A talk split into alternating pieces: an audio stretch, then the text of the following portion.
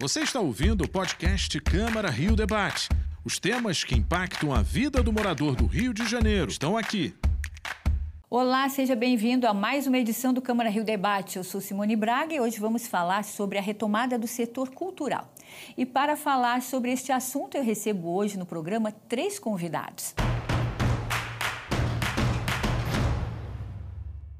Começo as apresentações com o vereador Raimon, presidente da Comissão de Cultura da Câmara Municipal. Vereador, seja bem-vindo aqui nos nossos estúdios. Muito obrigado, Simone. Um abraço para você. Obrigado pelo acolhimento. Parabéns à Rio TV Câmara. Também meu abraço aí à Clara e abraço também ao Hugo. Que a gente tenha um bom debate. A questão da cultura nesse momento pós-pandêmico é importantíssimo que seja retomada com todo vigor.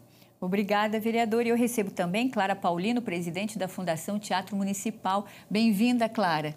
Olá, boa tarde a todos. Agradeço o convite, agradeço a presença, desejo um ótimo debate a todos nós, ao meu colega, vereador Raymond, e ao meu colega também, presidente do SAPED, o Gross.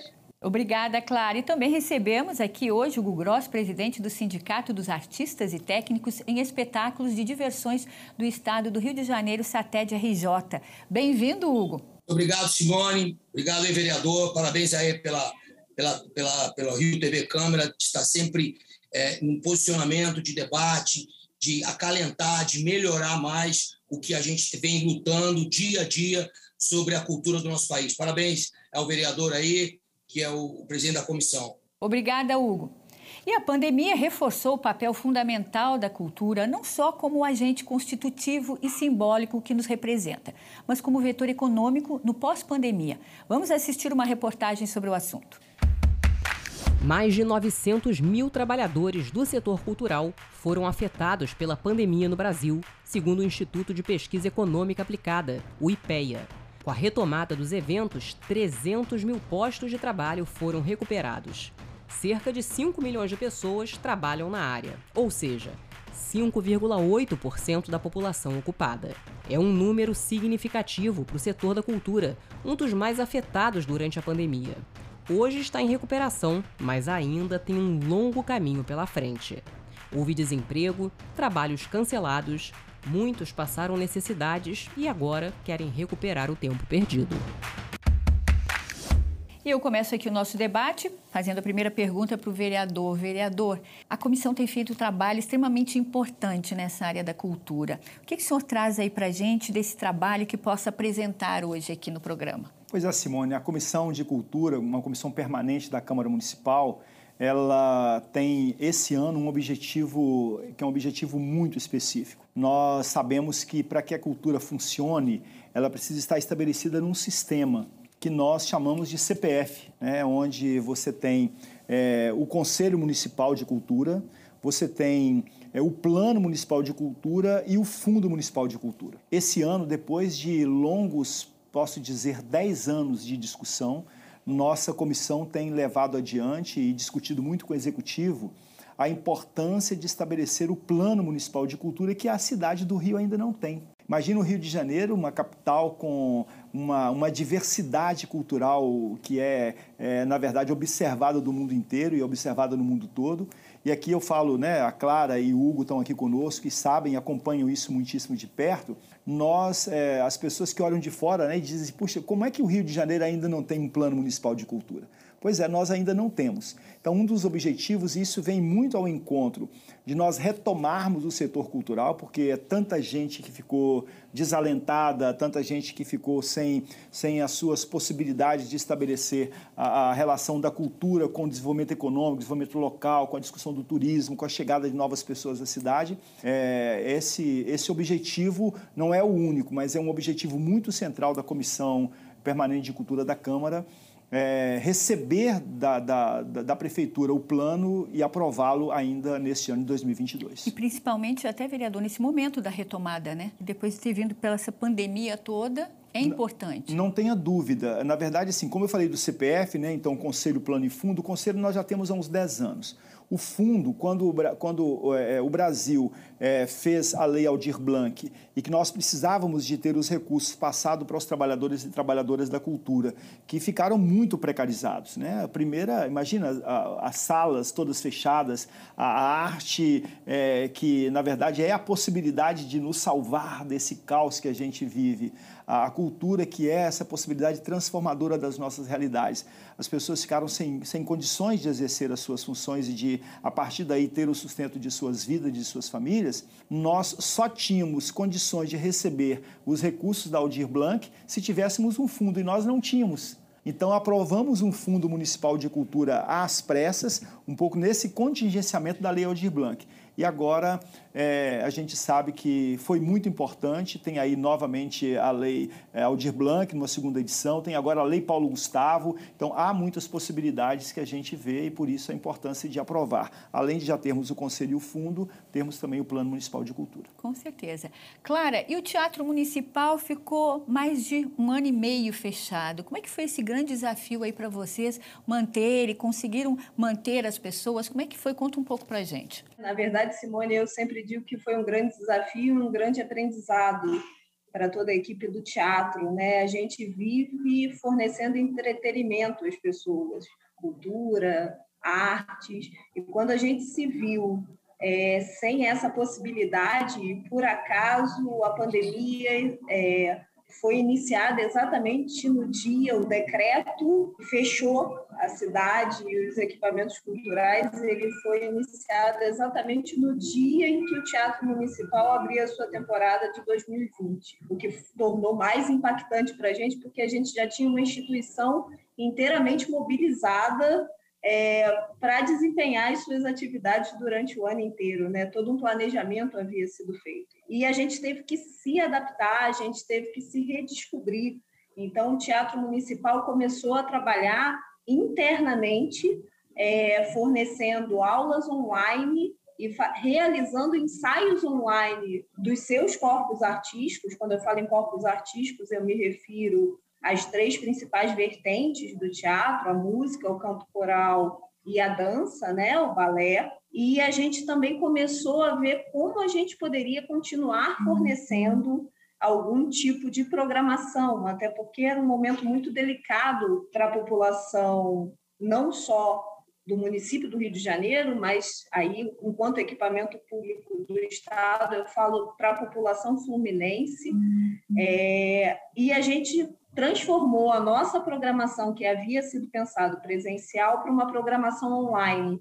Então, a gente começou a descobrir a possibilidade do mundo digital, é, fazer aulas online, fazer concertos online, balé online, até conseguir, depois, como você bem disse, de um ano e sete meses, reabrir, mesmo que com uma capacidade reduzida, é, o teatro ao público a gente optou por fazer uma retomada gradual. Então, na verdade, a gente reabre os espetáculos no dia 28 de outubro, mas essa retomada ela se inicia em junho com o retorno das visitas guiadas e gradativamente, conforme o público foi retomando e foi aceitando essa volta, a gente em outubro se viu mobilizado e, se, e, e entendeu que era hora de voltar com os espetáculos presenciais, mas mesmo assim com uma capacidade reduzida.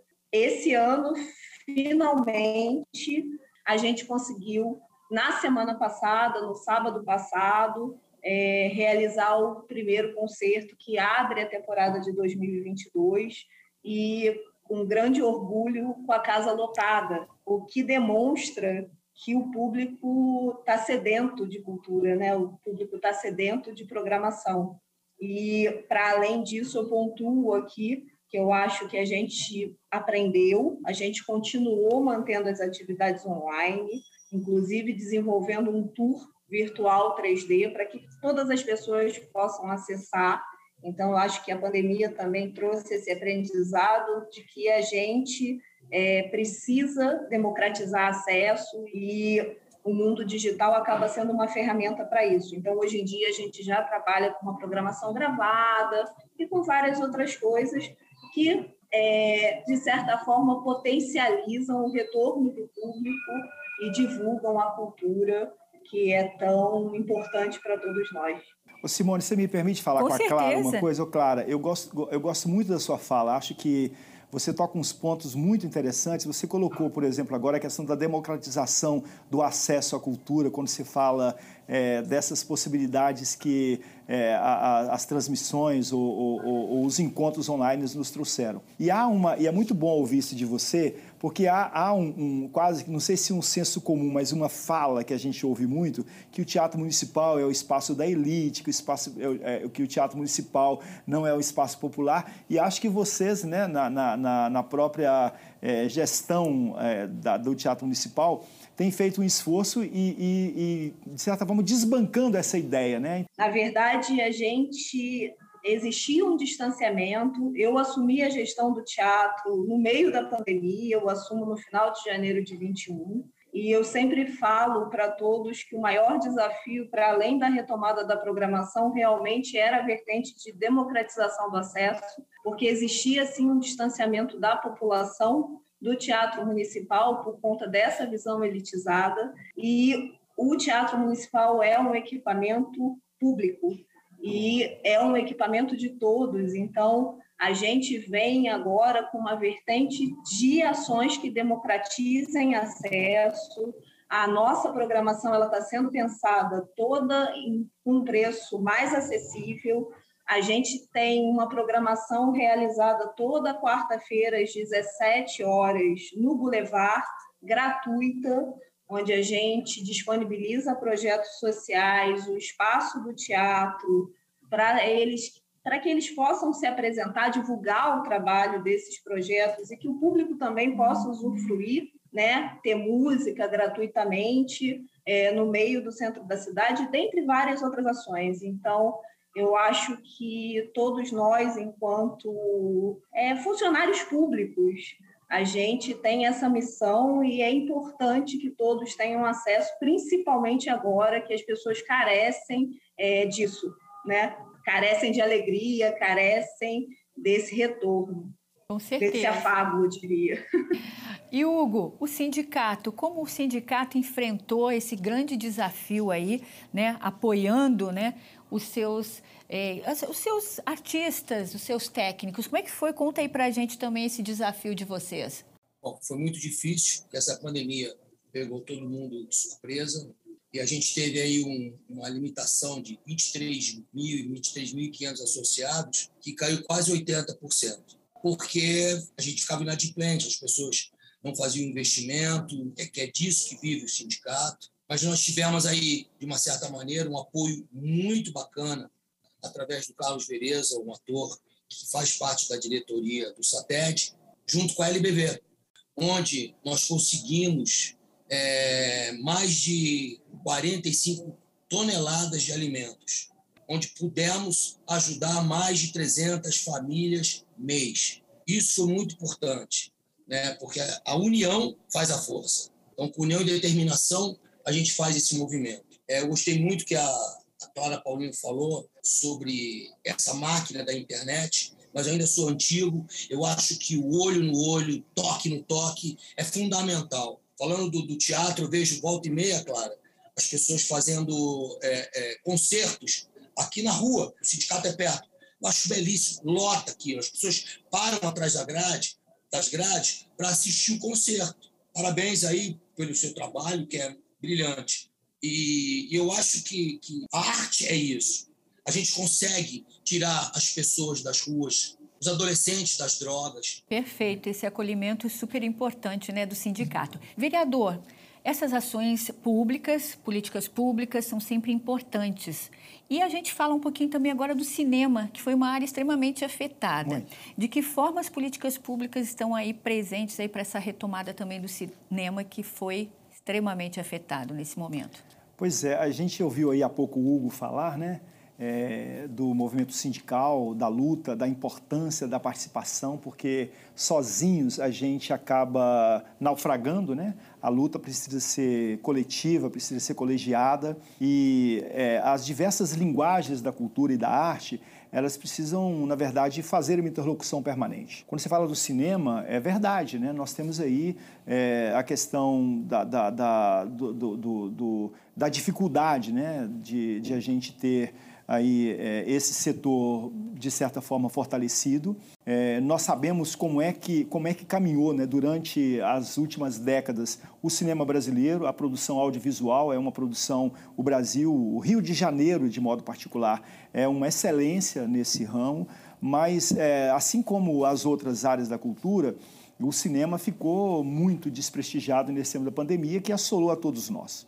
Uma das questões que a gente precisa entender é que nós não podemos, primeiro, encontrar soluções, é, soluções individuais e também nós não, podemos fazer, nós não podemos fazer leituras, des, leituras descontextualizadas.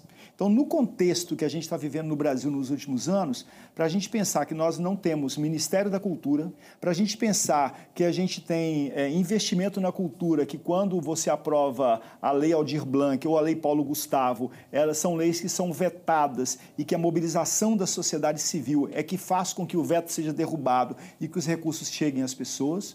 Nós tivemos o incêndio na Cinemateca, nós tivemos é, um, um, processo nesses últimos anos, que é um processo é, de muito ataque à cultura brasileira e de muito ataque aí, quando você traz aí a questão do cinema, de, muito, de muita dificuldade para o cinema sobreviver, para o audiovisual sobreviver. Nós tivemos diversas audiências públicas na Câmara Municipal, trabalhando com o trabalhador e a trabalhadora do audiovisual, que muita gente às vezes pensa que o cara do cinema cinema que trabalha é o ator que se desponta, é o protagonista principal, ou são os figurantes, mas tem uma cadeia enorme de pessoas que trabalham em torno disso. Tem o câmera, tem o cara, as pessoas do set, tem a camareira, o cozinheiro, o camarada que cuida do trânsito, o camarada da iluminação.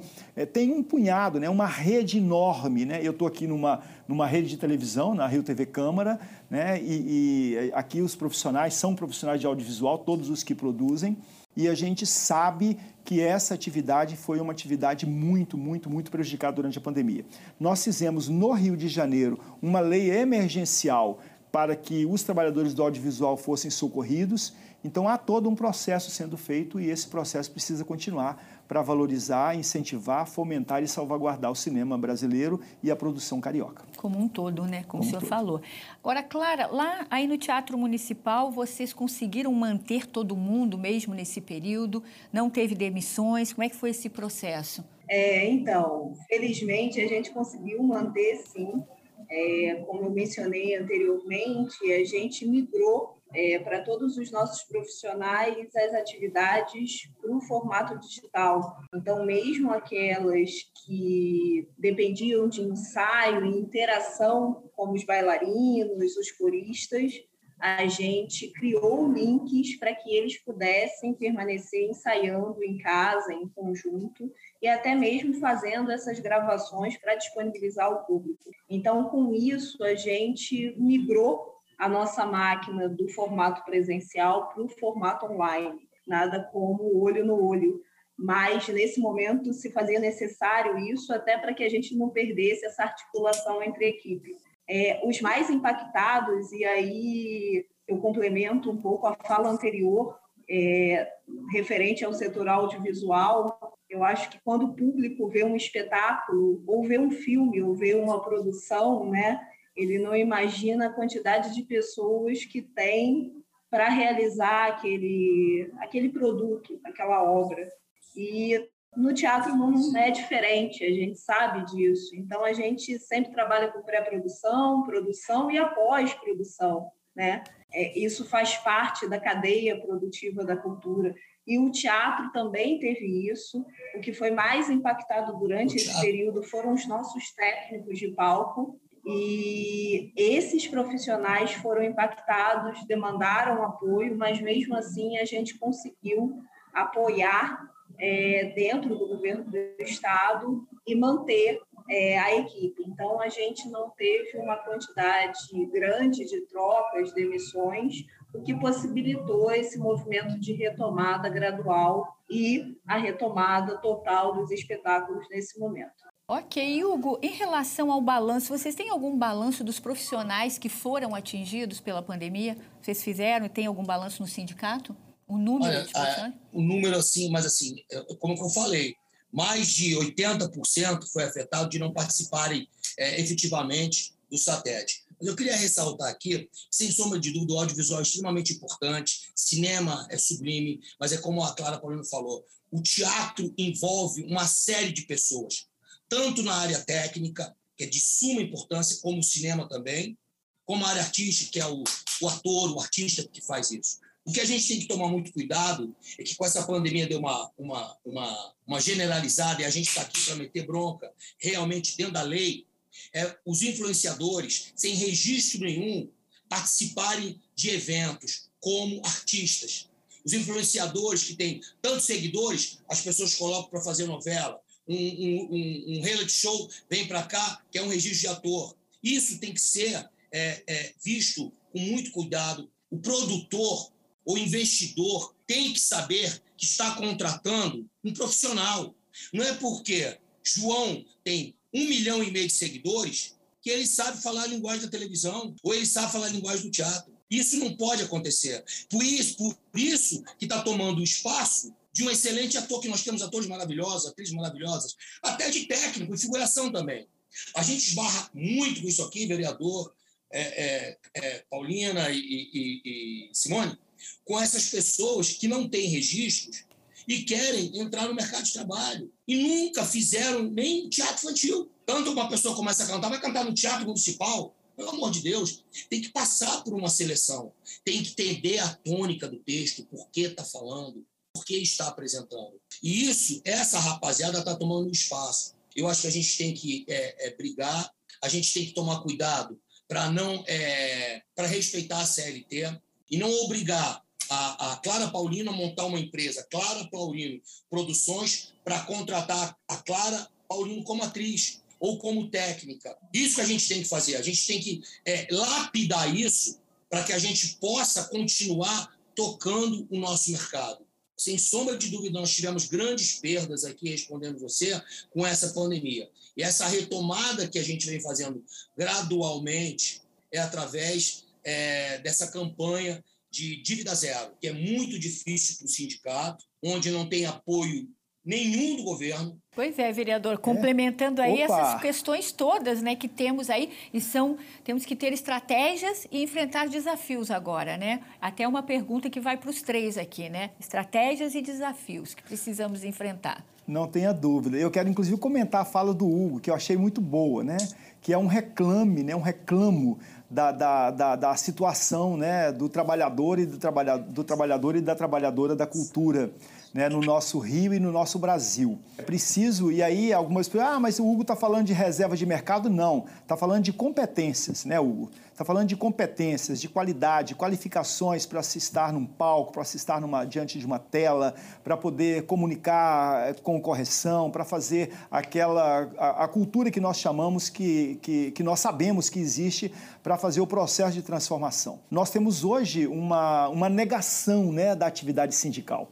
Isso aí a gente está falando do SATED, do SATED, mas nós podíamos falar de todos os sindicatos. Né? Há, uma, há, uma, uma, há um processo em curso que começa desde o golpe de 2016, quando o Michel Temer estabelece a, a, o início da reforma trabalhista e depois isso é asseverado no governo atual. E aí, quando a gente tem, a gente diz que o sindicato não pode intermediar, que o, o, patrão tem livre negociação com o seu trabalhador, é, que o trabalhador pode ser um trabalhador intermitente, que os seus direitos não precisam. Aliás, a gente tinha uma promessa de dizer, ah, você pode escolher, você quer o quê? Trabalho ou emprego ou você quer direitos? E a gente está dizendo, nós queremos trabalho, emprego e queremos direitos, queremos as duas coisas.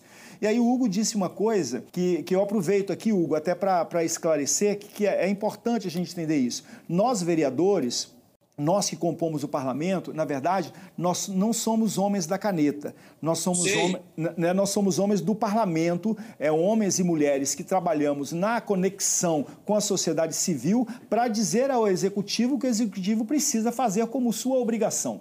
Então, se a gente pensar que a grande luta nossa no Brasil inteiro é para que 2% seja destinado do orçamento público para a cultura, nós estamos dizendo isso não porque a gente quer dinheiro para artista, a gente quer beneficiar A ou B, mas a gente sabe que a arte que vocês fazem, a arte que a dança faz, que o teatro faz, que a música faz, que o cinema, que o cinema faz, que a arte pública faz, que a arte de rua faz, que o palhaço faz, que o circo faz, esta arte é uma arte que transforma a realidade. Aqui no Rio, a gente tem brigado muito. Primeiro por 2%, depois nós recuamos, queremos 1% para a cultura e aprovamos isso no orçamento, mas quando chega lá, a prefeitura corta. Sabe quanto nós temos de investimento na cultura atualmente, é, Clara? Nós temos 0,50%. Quer dizer, 0,48%, menos de meio por cento do orçamento é destinado à cultura no Rio de Janeiro.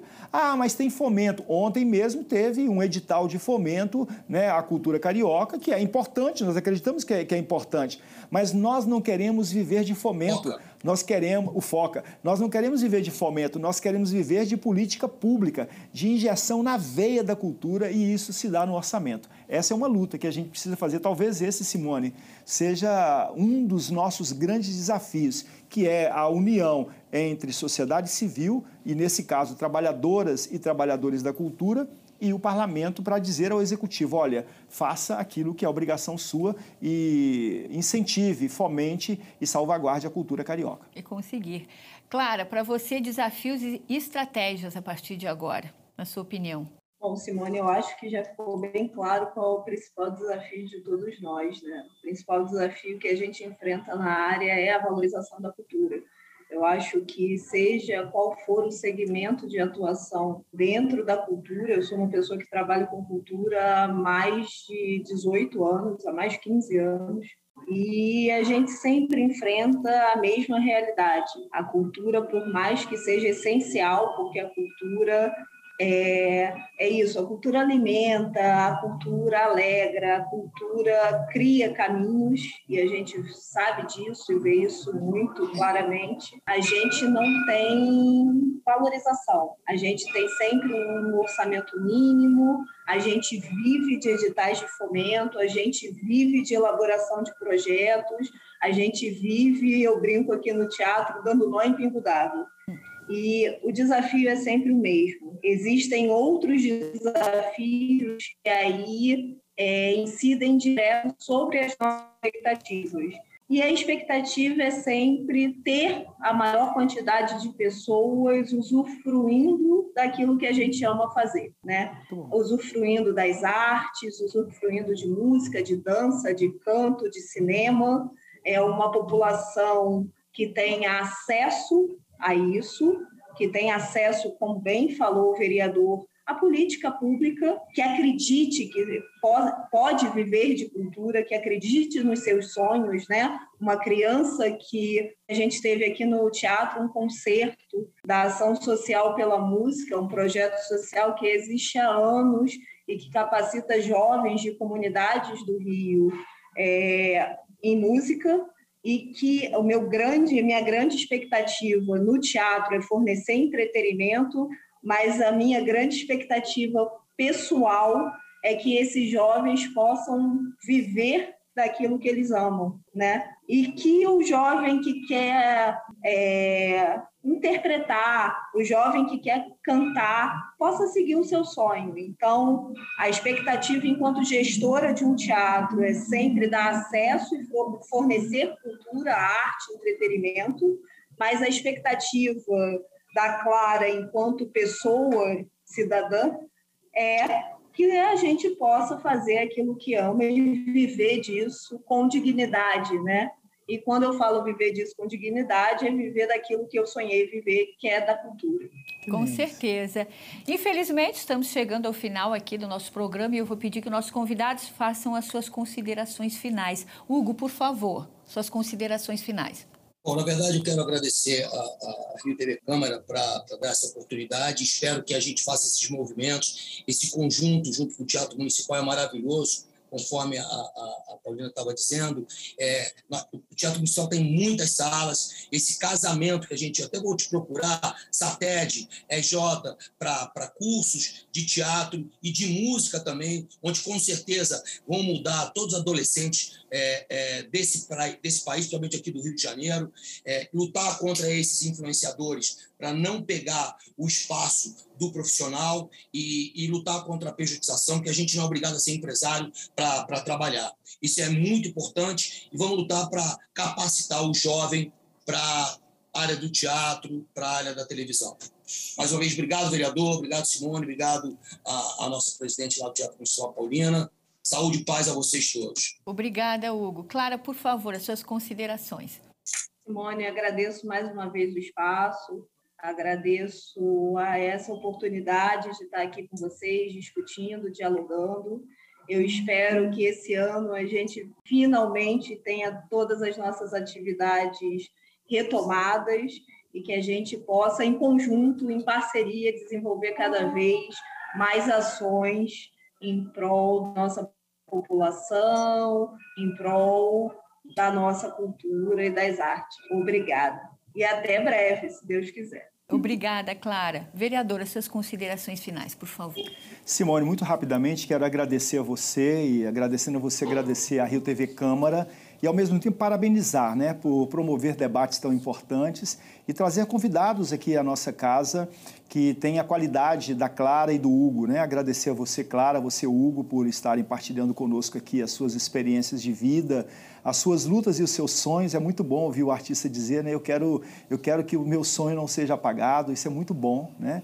Então, eu quero parabenizar, agradecer e dizer que a gente vai retomar a cultura sim, a cultura vai ser retomada, a arte vai ser retomada, a democracia vai ser retomada e a vida vai ser, a vida vai prevalecer. Um grande abraço para todas e todos. Paz e bem. Obrigada, vereador Raimon. E chegamos ao final do nosso debate de hoje. Foi um prazer conversar e debater sobre este assunto com vocês. Eu agradeço a presença de todos aqui no programa, vereador Raimon, Clara e Hugo. Obrigada a todos pela audiência. E não esqueça que você também pode acompanhar o conteúdo deste programa na sua plataforma de áudio favorita. Veja também outras notícias nas nossas redes sociais no câmara.rio. O Câmara Rio Debate de hoje fica por aqui. Até a próxima. Tchau. Você ouviu o podcast Câmara Rio Debate. Acompanhe as notícias sobre a Câmara do Rio em nosso site câmara.rio e nas nossas redes sociais, arroba Câmara Rio.